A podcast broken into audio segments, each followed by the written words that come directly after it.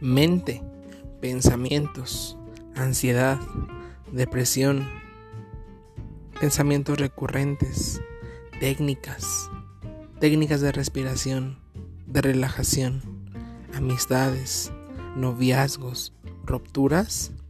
Todo esto y mucho más aquí en Psicología y algo más, donde hablaremos cada semana de temas que a ti te interesan, de temas que a ti te conciernen respecto a tu mente y a tu comportamiento en relaciones y con las personas.